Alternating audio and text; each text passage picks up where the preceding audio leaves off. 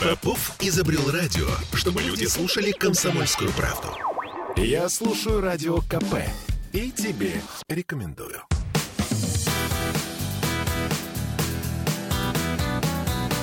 Легенды и мифы Ленинградского рок-клуба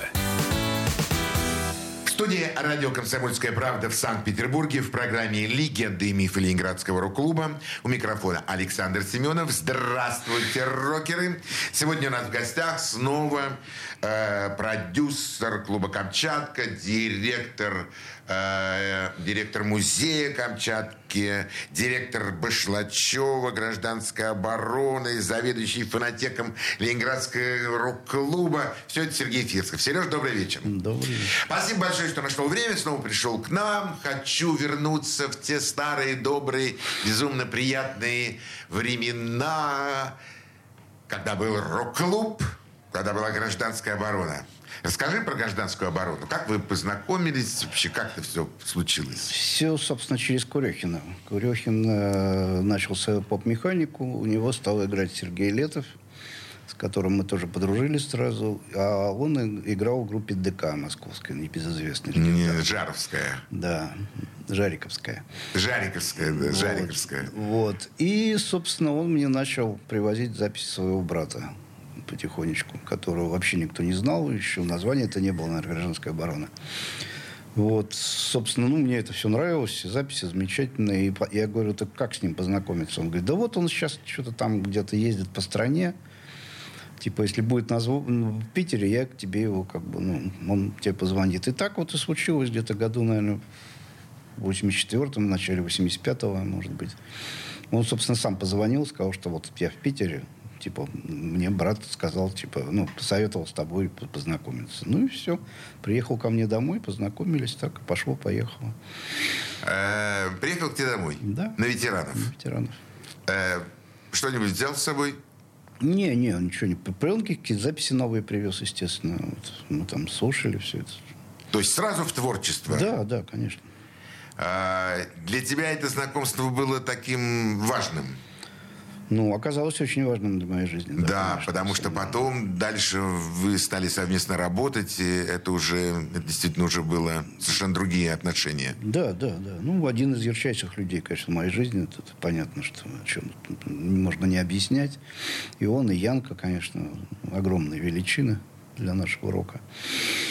Вот, а потом как-то так, опять же, они нигде не это самое, нигде не числились, ни к чему не это самое. И вот я их, э, как бы, Ленинградский рок-клуб мы их приняли. Э, выступали они на... А где принимали? Да так просто принимали, нигде их не Нигде не прослушивали? Не, не, не. После Сашбаша, мне кажется, уже вообще никого не прослушивали. Да, у меня тоже есть такое ощущение. Да, да, да. Так что его брали без прослушивания, их тоже. Поиграли они на фестивале, там поучаствовали в записи, я помню, с этими, с, с датчанами, лайка рок-н-ролл, помнишь такая? Да, помню. Вот. Ну и все. А потом Летов вот в 90-м году закрыл свою лавочку там, и уже дальше другая история пошла. А так вот 89-й, в основном 89-й, а так вот 88-й, 90-й, как бы помогал им, чем мог. Слушай, а ну вот а не хотел, например, свою помощь там предложить там Виктору Цою, группе кино, например? Не, ну Виктору Цою я как? Э, во-первых, им особо не нужна была моя помощь. У них и директоров тогда еще не было. Не еще. было. Ну, то есть как не было? У них была Марьяна. Ну, Марьяна... Марьяна была всем и директором, и так далее. То есть она всем этим рулила, я там был не нужен абсолютно. Вот. Я записывал концерты, все. Устраивал какие-то квартирники даже. Ну, и дружили мы очень близко. Мы как бы семьями были, дружили. Так как я жил, собственно, с его подругой Марьяны, которая была у них свидетелем на свадьбе. Вот, я 12 лет прожил. Э, так что у нас, в общем, семейная такая дружба была. Мы теснейшим образом дружили. Да, действительно, у вас семейная там, дружба. Вы... Дни рождения, Новые года, там ездили на юг вместе, отдыхали и так далее. гораздо больше, чем просто музыкальная. Да, вы друзья. Потом вы... поработали вместе, слава богу. Вы действительно, и предложение, конечно, стать э, директором, ну, это несерьезно было бы, действительно. Не, не, просто не было потребности. Я, может, и стал бы с удовольствием, но просто вот, ну, не надо было. Марьяна была строгим директором. Да, да, Марьяна была я бы даже сказал, жестким директором. Я пересекался с ним в, этом, в этой области. У меня остались добрые, хорошие воспоминания об этом. Желез... Железная Тэтчер, кожаная МЦ. Совершенно. Кожаная МЦ, да. Это была Марьяна. А, мы забыли, кстати, про Котельникова, нашего кочегара, знаменитого художника. Художника. Да. Олег Котельников. Который работал тоже из группы кино и со многими другими. Да, ну, конечно. Но он-то уж, наверное, был не самым лучшим работником. Замечательно. Слушай, получается так, что все у тебя там хорошо работали. Так а для себя работали, понимаешь? То есть это была вот работа, как Цой, собственно, и писал в интервью, и там, что это вот кинул лопату, и ты понимаешь, что кому-то сверху тепло. Что ты там не для дяди кидаешь, не для галочки, а именно делаешь хорошую, нормальную работу за которую не стыдно. Поэтому там все работали хорошо. У нас же были нормальные люди, же не сумасшедшие. Ну, у вас были сверхнормальные люди. Я, я бы даже так сказал. Не просто. Да. А почему же получилось так с Задерием, что он разморозил косяк? Ну, ушел на концерт куда-то. Просто ушел? Да. Ну, вот а ты говоришь, нормальные и ребята работали, все так отлично. Да, семья не без урода. Да, ну это единственный, наверное, человек, потому что все остальные там, они, в общем, действительно отвечали за свое дело. Ты был директором, ты сотрудничал с Олегом Грабко. Да, с Бомбой Питер мы изначально работали вместе. Да расскажи вот об этом таком необычном соединении. Вот Олег Грабко и ты, вы... Ну, почему необычным? Он, как бы у него был магазин «Манчестер» на Манчестерской улице. Вот он как бы открыл фирму «Бомба Питер» и начал издавать записи. Ну, и вот как бы я предложил свои. У меня были записи там как раз с обороны, Янка, Гребенщикова у меня была одна запись такая редкая, Шевчука. То есть вот потихоньку все это выпускали, и все хорошо. Э, это был такой совместный проект «Бомбы Питер» и... Нет, нет, не просто какой-то совместный проект. Просто вот я представлял свои записи, он выпускал. Вот и все. То есть ничего такого. Да, то есть это не, не, не такое вот соединение, как я думал, такое очень плотное. Просто э, издатель и, ну, прода- да, и продавец. Ну, типа того, я не знаю. Как Гру- грубо говоря, так, да? Ну, мы дружили вместе, там что-то делали. Вот того же полковника, собственно, с моей идеей начали записывать. Вот, расскажи про полковника. Это, а, если я не ошибаюсь, Алексей Хрынов, да? Хрынов. А, Хрынов, да, Хрынов, Алексей Хрынов. Э, очень необычная личность, о которой не очень много, ну, как бы так знают. Ну, да, к сожалению, не очень знают. Я вот удивляюсь, почему его никогда не крутили по радио шансон, потому что он там должен быть просто абсолютной звездой. Наверное, поэтому они его не крутили, потому что если бы его начали крутить, там бы больше никто ничего не слушал, кроме него. Хотя он, в принципе, ну, ближе всего, наверное, к этому жанру, к такому вот песенному, городской фольклор так называемый. Но он просто был безумно талантливый по сравнению там с Кругом там, и так далее. Наверное, он сильно выделялся. Я думаю, они именно из-за ревности его туда не ставили. Даже так? Ну, у меня такое мнение, не знаю.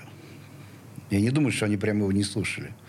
У него выходили альбомы, он давал концерты. Да, у него были альбомы. Сыграл с Чижом, там, со многими людьми. В общем, довольно был известен все равно в узких кругах. В узких кругах. Профессиональных хотя бы, да. Он не играл на стадионах там и так далее. Но, тем не менее, в общем, довольно известный все равно. Но просто его песни, они на порядок лучше других. Сильнее, талантливее.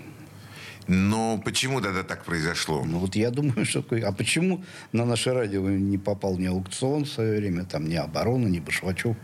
Ты думаешь, просто так? А, думаю... Кто, кто бы после аукциона стал бы слушать там Земфиру, Блей, Сплин? Не Сплин, а этот Мумитроли. Логично. Абсолютно логично. Да, да. Здоровая конкуренция. Она должна быть по идее. идее да. да. Если но, она здоровая. Если она здоровая, да. Если нет, то ее может и не быть. Что будем слушать сейчас? Э, давай вот оборону как раз послушаем. О. Веселый автобус, да уж. Коли мы про это говорили. Слушаем. Плохие деревья, плохие дома,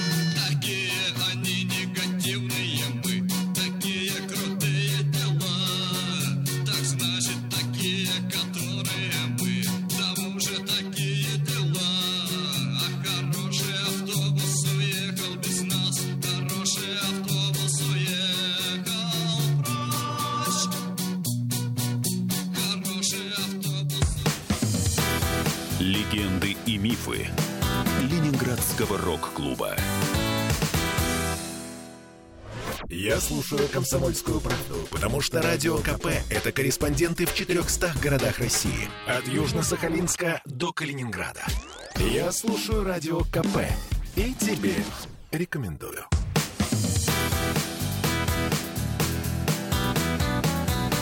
Легенды и мифы Ленинградского рок-клуба. В студии радио «Комсомольская правда» в Санкт-Петербурге в программе «Легенды и мифы Ленинградского рок-клуба». У нас сегодня в гостях э, директор клуба «Камчатки» Сергей Фирцев. Сережа, аукцион. Прозвучало это манящее слово «аукцион». Ты с ними сотрудничал? Я напрямую, может быть, не сотрудничал, как я как бы никогда не был членом Ты не был директором клуба «Аукцион» никогда. Не, не, не был, да. Но это мои ближайшие друзья. И я со второго концерта в Рок-клубе в 85 году сразу подошел, вот Ленька как раз на последнем концерте вспомнил, что, говорит, я сижу, такой концерт тяжелый, ничего не понятно, в общем, все, полный раздрай, и тут подходишь ты и говоришь, Никогда не слушал такой хорошей группы вообще. Вы так замечательно выступили. И он говорит, у меня глаза такие открылись, я в себя поверил. А я этого, конечно, не помню. Ну, просто вот мы реально сразу задружились, просто мгновенно. С, и с Ленькой, и с остальными, с Горькушей. И, в общем, до сих пор это мои ближайшие друзья. Я хожу на все концерты аукциона, на которые могу сходить физически.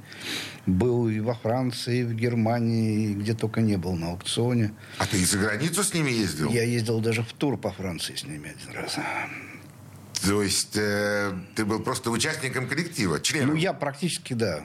Как бы неофициальный член коллектива. Да, неофициальный много, член много коллектива. лет. Да. Ленька это Леня Федоров. Да. Ну, так, на всякий случай. Да, с Леней мы дружили, конечно, много-много лет. Просто неразлучно мы виделись там, ну, практически через день. Тем что жили я на ветеранов, а он в Автово там слушали кучу музыки, там, знакомились с кучей людей. То есть Ленька, да, один из моих главных людей в моей жизни, конечно. А как вы слушали музыку с ним? Ну, как?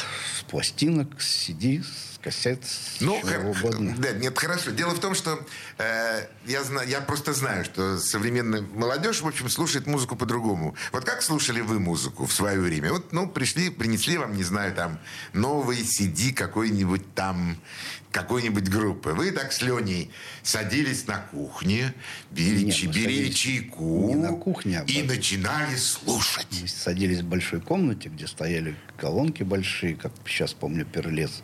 Стоял у меня усилитель Ямаха беленький. И мы это все слушали. Очень внимательно от начала до конца. Не то, что сейчас там по чуть-чуть. Вот, вот. Вы не разговаривали. Ну, мы обсуждали параллельно, но мы внимательно слушали. Это было действие такое. Это была наша жизнь. Слушать музыку. И этим мы занимались непрерывно. Музыку поставлял в основном Курехин, который, конечно, был абсолютно сумасшедший полиглот, не чита нам. И слушал все подряд. Там, естественно, от классики до какого-то безумского японского там шумовой музыки. Ну, то есть все. Все, что, до чего он мог дотянуться, он слушал. А с Курехиным мы тоже очень сильно дружили постоянно обменивались всякой музыкой. То есть это был шквал информации. А где брал музыку Сереж Курехин? Ему привозили очень много с Запада, у него куча было друзей, которые постоянно ему поставляли. Здесь все менялись, обменивались.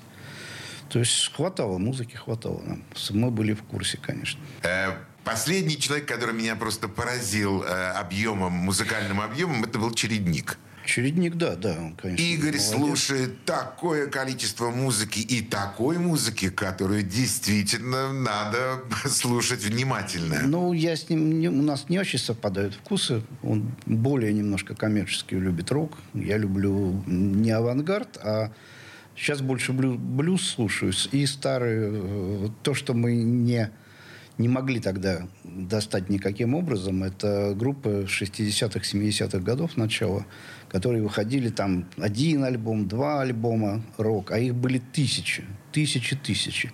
Сейчас их издают в большом количестве и Европа, и Япония, и они как бы появились. И там, ну, очень хорошая музыка, великолепная, конечно. А где ты брал музыку? Я тебе говорю, что привозили. В основном привозили моряки. Вот в 70-х, в начале 80-х только моряки привозили. У нас же все-таки портовый город. Да. И просто давали деньги. Через 2-3 дня у тебя была пластинка. Я помню, мы познакомились на Невском с какими-то студентами английскими. Притащили их домой, стали там с ними выпивать, что-то там меняться, там, не знаю. И- а у меня лежал второй Квин, который вышел неделю назад. Откуда? А моряки? Да, моряки. У меня лежал запечатанный, мы его открыли, начали слушать, и эти студенты говорят, откуда у вас второй Квин? У нас еще нет. Мы говорим, ребят, надо работать. Миф? Правда. Правда? Эм, Тут только правда. Тут только, правда. тут комсомольская правда.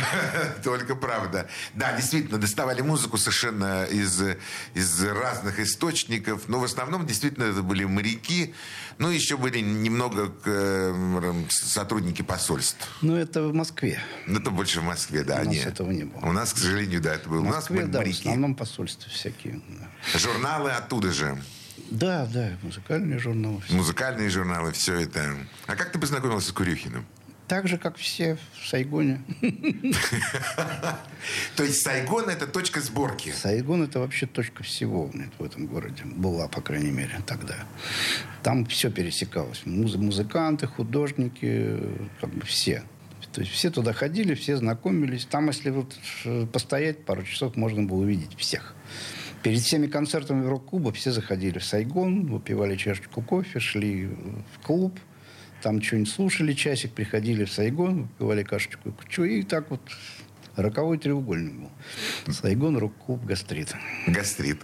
Да, ты вот, я думал, забудешь про гастрит. Не, ну, Гастрит святой, а угол Рубинштейна и Невского. Еще там работал Горькуша в «Титане». Гаркуша в «Титане» крутил кино, которым там, все можно было про- зайти. проводили у него, да. Да в будке у него там Тут еще пельменная, тут еще «Жигули». То есть «Жигули» по Владимирскому, там же пельменная над этими «Жигулями». Не, по- не, соседняя. А Не- соседняя. Ну, там еще был гробовой магазин, если помнишь, на углу.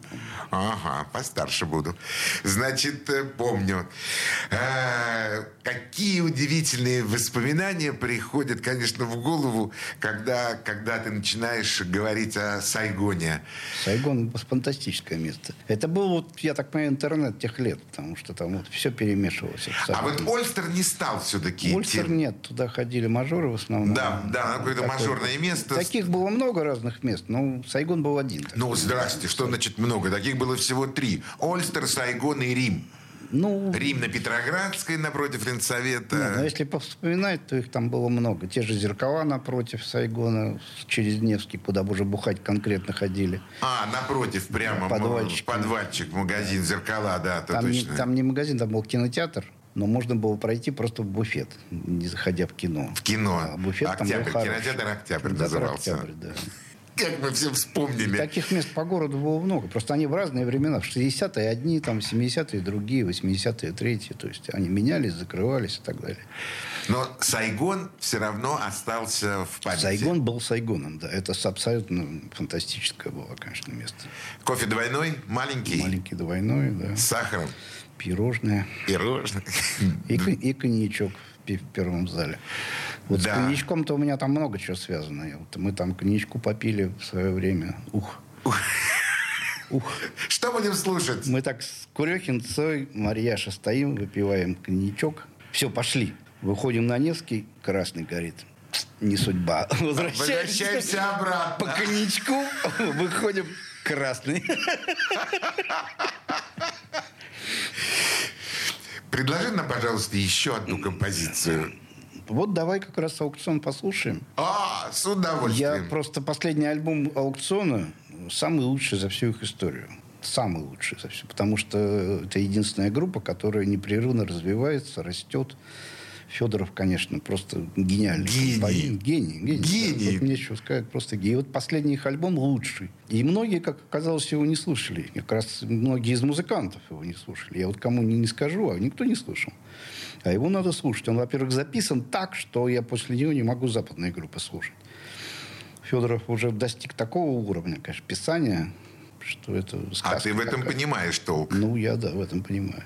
Тогда слушаем. Да? Волны, догоняя волны, налетели словно пролетели. Войны, я считаю войны, наблюдая войны, еле-еле. Я молчу, я молчу, я шепчу, я кричу. Волны, если очень любишь, то что позабудешь, не согреешь. Войны будешь и не будешь, да и то, что будешь, не успеешь. Я хочу, я молчу, я журчу, я кричу. Волны, на-на-на-на-на-на-на-на, Волны на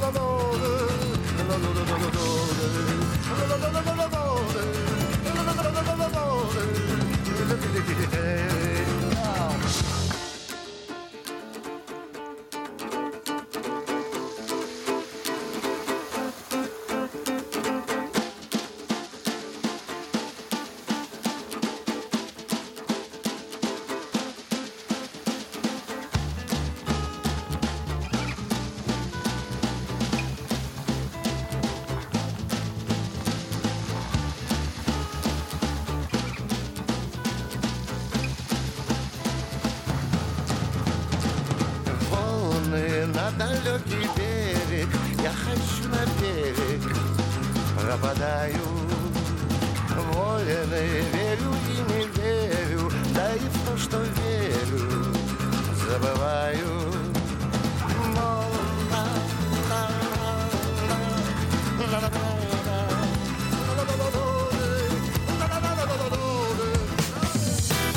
Легенды и мифы Ленинградского рок-клуба.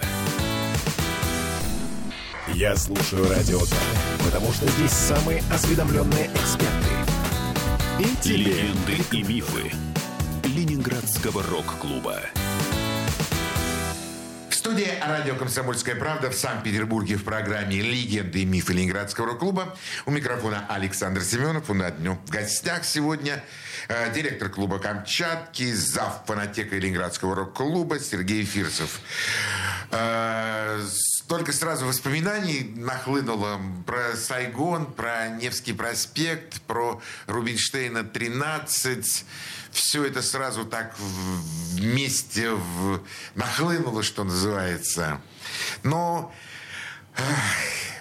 рок-клуб – это такое, э, такое место, где, наверное, э, ну, не могло не случиться в, в Ленинграде рок-клуба? Или все-таки могло такое пройти возможность, чтобы рок-клуба не было? Ну, почему? Могло бы быть, конечно. То есть ты считаешь, что Такое мы... счастливое стечение обстоятельств, конечно, какое-то не- не- непонятное абсолютно. Э, Олимпиада в 80-м году, в 81-м открытие рок-клуба, и понеслось-поехало. Такая вот теперь была небольшая, да. Да, а почему тогда произошло так, что рок-клуб все-таки где-то к концу 80-х уже потихонечку заканчивал? Ну, другое время, другое время. Выше, кончилось его время. То есть ты считаешь, Хотя я что... считаю, что он мог бы существовать и до сих пор замечательно, прекрасно. Как бы как структура такая, как организовывающая всю, всех молодежь и так далее. Устраивать там какие-то концерты, те же фестивали. Это могло существовать. Но никто же не поддержал, там, ни, ни город, ни что. А само по себе это было сделать сложно. Рок-клуба не было никакой финансовой базы, ничего. То есть, если бы государство каким-то образом помогло, несомненно, это могло до сих пор существовать. Но ведь государство уже помогло, оно как бы сделало первый шаг, оно дало возможность помещения, собрания, там, это же все-таки но, было это- сделано? но это все равно было не рукубовское помещение. Нет. И зал был не рукубов. Нет. То есть там только время, ну, то есть отдельные концерты были. Если бы тогда отдали весь этот ЛМСТ рок-клубу, наверное, он бы и до сих пор существовал. Но никто же не отдал. Да, ты прав. Ну, хорошо, но ведь рок-клуб мог бы найти другое помещение.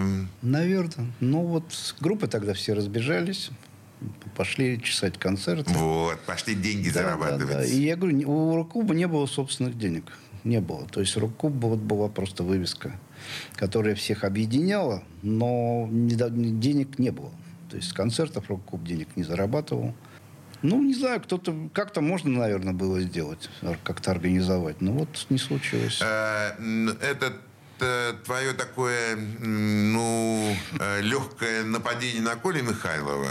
Нет, дело не только в Коле Михайлову. Там ну, много всяких обстоятельств. Да, потому что я бы хотел встать на его Коля- защиту, Коля наоборот. тоже не волшебник. Он делал очень много, несом- несомненно. Никто... Он как раз и был тем самым человеком, вот когда ты говорил об э, кочегарке, между вами и между верхним начальством. Несомненно. Вот этим вот человеком, который является связующим звеном. И Коле на самом деле было Не, довольно Коля- тяжело. Коля наш любимый президент, пожизненный, поэтому... Да, пожизненный, навсегда он был, есть и будет. Когда мне позвонил какой-то очередной директор Ленинградского рок-клуба, я сказал, я двоих знаю, мне достаточно. Тебе на самом деле одного было бы достаточно Ну, знать. я знаю еще Гену Зайцева, слава богу. Да, Гена Зайцев, но это как бы до Ленинградского рок-клуба, это предтеча, он был первым директором все-таки Ленинградского рок-клуба. И первый директор Ленинградского рок-клуба, да. Кстати, а- в общем, он мне очень, очень ввел меня в свое время как бы в рок-клубовскую тусовку, дал мне очень много записей, то есть я ему очень благодарен, он очень много сделал для меня.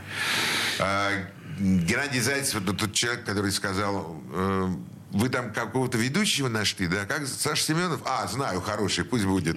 Это сказал Гена Зайцев, поэтому я ему тоже благодарен за это. Но, к сожалению, так получилось, что э, не, не смогли найти те, те моменты руководства, те, то количество денег. Ну, не сложилось, да, да, вот не сложилось. Жалко. Жалко, да. И музыканты, собственно говоря, разбежались по разным весям, по разным филармониям. Мы же тогда хотели тоже работать, зарабатывать деньги, так уже менее более официальным путем. Я, кстати, спрашиваю очень многих музыкантов, почему они не вышли на профессиональную сцену, почему не стали э, профессиональными э, музыкантами.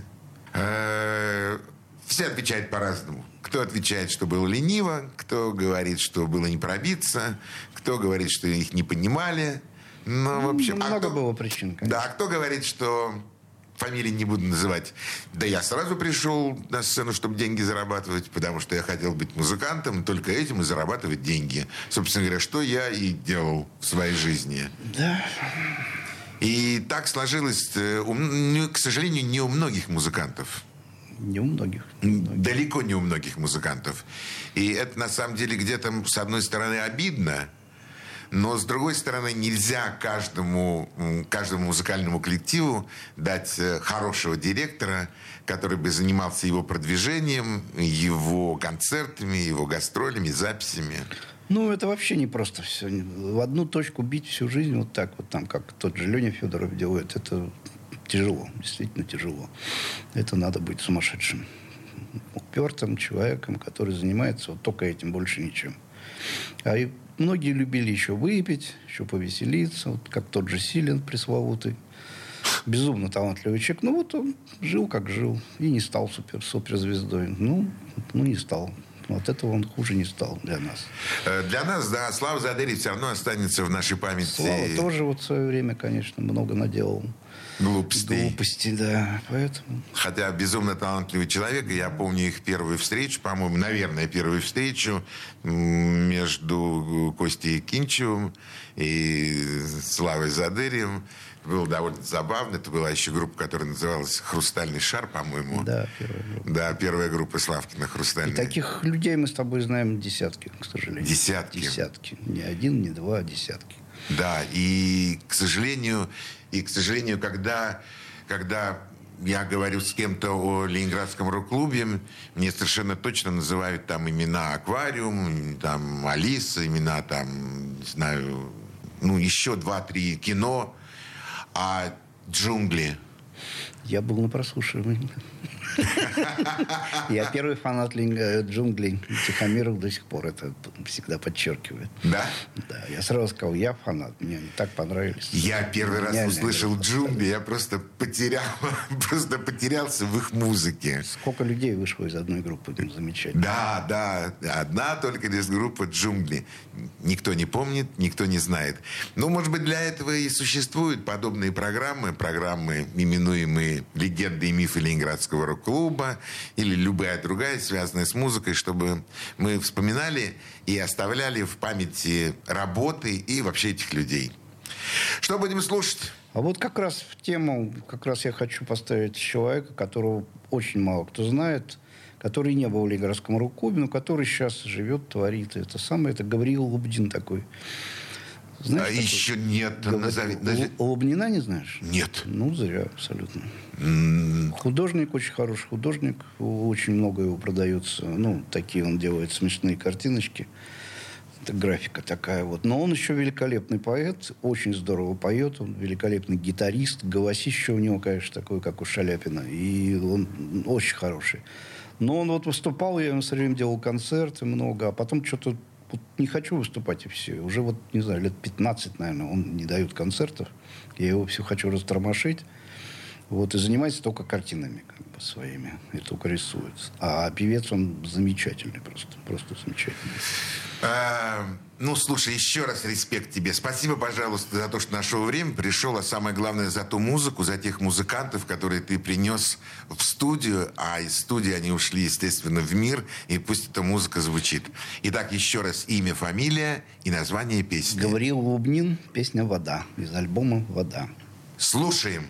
С гор бежит вода, пляшет по камням, Вымоет она копыта коням, Будут ночь скакать и встречать рассвет, Мне их не догнать, замывает след.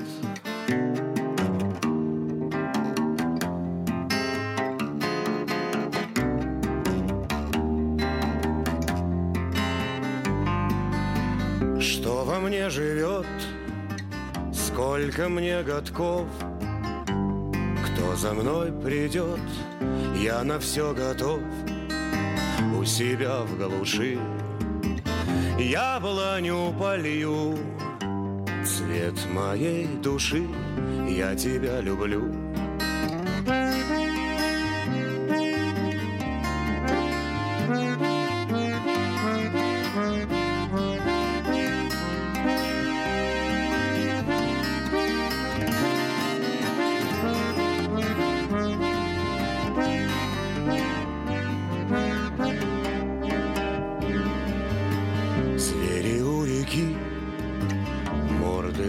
Сполоснут, Дети, старики лягут и уснут, Только я не сплю, невозможно спать.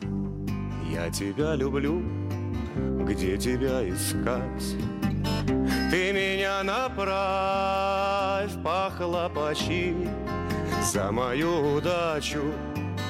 Отсырел фитиль у моей свечи Реже смеюсь и чаще плачу.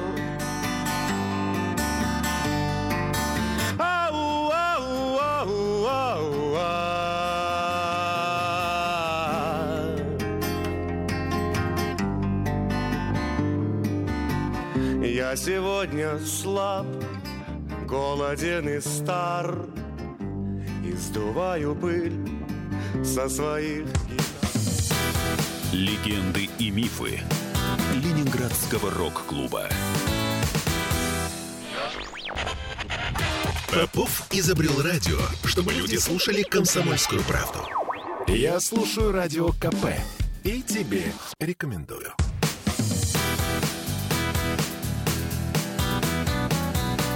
Легенды и мифы Ленинградского рок-клуба. Студия радио «Комсомольская правда» в Санкт-Петербурге в программе «Легенды и мифы Ленинградского рок-клуба». У нас сегодня в гостях зав. фанатека Ленинградского рок-клуба, директор клуба «Камчатка» Сергей Фирсов. Сереж, Такие приятные воспоминания, такие фамилии, такие имена. Вообще просто музыка звучит внутри нас все время. А что ты сегодня делаешь? Чем живешь сейчас? Тем же самым слушаю музыку в основном. Ну, это ты не скромничай. Ну, Э, Камчатка во сколько открывается? С часу дня каждый день до 12. С часу дня каждый день. То есть к тебе можно прийти в музей там в 12, ну, в час дня, в 2, и посмотреть эти святые стены, где работали Да, те... днем и- мало народа, можно посидеть спокойно. Играет группа кино обычно, просто, ну, с магнитофона. Все. А вечером? А вечером в основном концерт. Кроме понедельников у нас каждый день концерт. То есть кроме понедельника.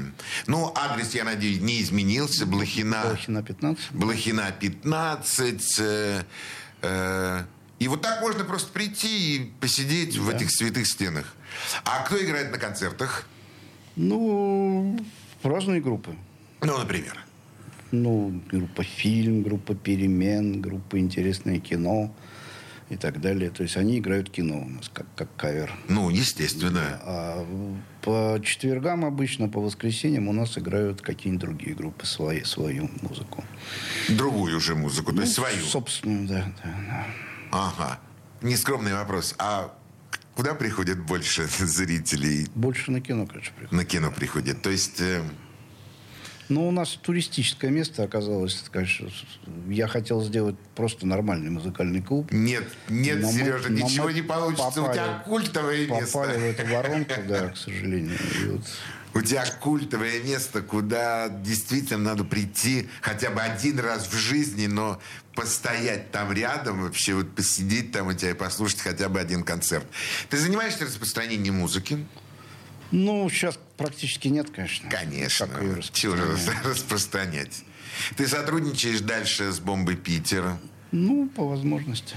Только по возможности. Э, Может быть, ты пишешь мемуары? Нет, собираюсь все, но что-то как-то не собраться.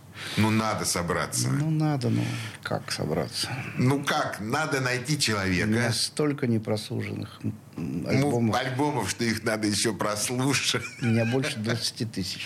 Сколько ты в день слушаешь музыки? Ну, не знаю, от 5 до 10, там, до 20 альбомов. По-разному. Сколько времени ну, хватит.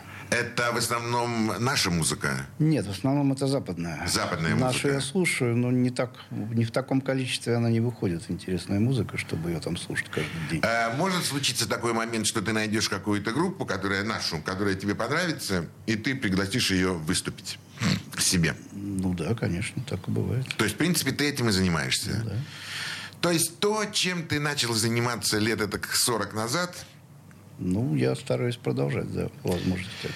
Э, то есть ты как тот э, упертый человек, который нашел то, что ему нравится, то, что ему по душе, по сердцу, и, в общем, не собирается оставлять это.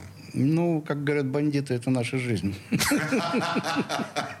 Но это действительно наша жизнь. Да, да, да. Ну, действительно, без музыки мы все уже вряд ли себе можем себе представить. И тем более, когда музыка э, становится твоей не просто жизнью, а твоей работой. Вот мне повезло совместить свою, как бы, интерес жизненный именно с работой, что настолько редко бывает. Да.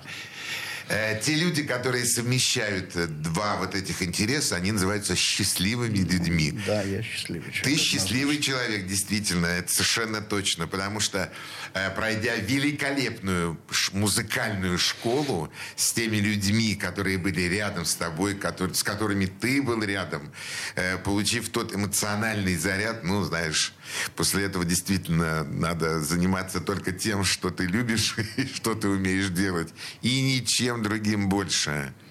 Сколько лет ты уже на Камчатке? Ну, с 86 года, собственно. 86 года. Когда будем отмечать 20-летие? У нас 11 ноября день рождения. То бишь скоро. Вот, вот буквально скоро. Нет, через... 20-летие клуба будет в следующем году. Следующий. А будет сейчас? будет Сколько? Много. 86 года, много. Много, о, как много. Будет какой-то праздник по этому Ну, поводу? мы всегда собираемся, да. Всегда делаете какие-то там... Камчедалы, да, приходят. Много их приходит? Ну, до 10 до- человек приходит иногда. Ух, ух. Ну, а есть ли еще какой-то у Камчатки, может быть, проект, э, ну, может быть, какой-то другой там, Нет, нет. выйти из-за пределы Камчатки? Нет, что-то такого ничего нет. Нет, вот именно Камчатка, э, этого вполне достаточно. Ну, этого- Камчатка это место, его никуда не перенести. Все нам говорят, а что вы не переедете там в хорошие помещения? Говорю, ребята, Камчатка это место. Конечно. Место никуда не перенести. Ну да, это, это, всё Это что- наши стены, это наши диванчики, это наше все. Наш закопченный потолок. То есть все осталось как было. Ну, практически. И диванчик цоевский, и все, в общем, как, как, как было. Ну, не как было, но прибли... Ну, по- примерно, по, возможности, конечно, да. как было, да. Но мне кажется, атмосфера все-таки чуть-чуть сохранилась. Э, Сергей, у тебя там не просто атмосфера, у тебя там просто вот рок-клуб. У тебя просто там филиал, Филиал. Ленинградского рок-клуба, самый настоящий. Причем, поскольку самого как бы рок-клуба уже нет, то твой филиал уже практически стал рок-клубом. Во всяком случае, я не знаю ни одного человека, э, который любит рок-музыку, который приехал бы в Питер и не посетил Камчатку. Я не знаю ни одного такого человека. Поэтому обращаюсь ко всем нашим радиослушателям. Если вы хотите услышать э, группу кино, если вы хотите услышать что-то новое, необычное, то суббота-воскресенье. А если вы просто хотите окунуться в атмосферу э, тех лет, когда звучала музыка группы кино, аквариум, Алисы, не знаю, Гребенщикова, то приходите. На улицу Блохина, дом 15. С часу дня всегда открыт клуб «Камчатка». А я сегодня хочу благодарить за, за то, что нашел время, за то, что вспомнил какие-то приятные истории из своей жизни. Я хочу поблагодарить директора э, музея Камчатки, директора клуба Камчатки Сергея Фирцева. Сереж, спасибо большое. Спасибо, спасибо. Всего доброго. Прощаюсь со всеми радиослушателями. До свидания. Пока. Легенды и мифы Ленинградского рок-клуба.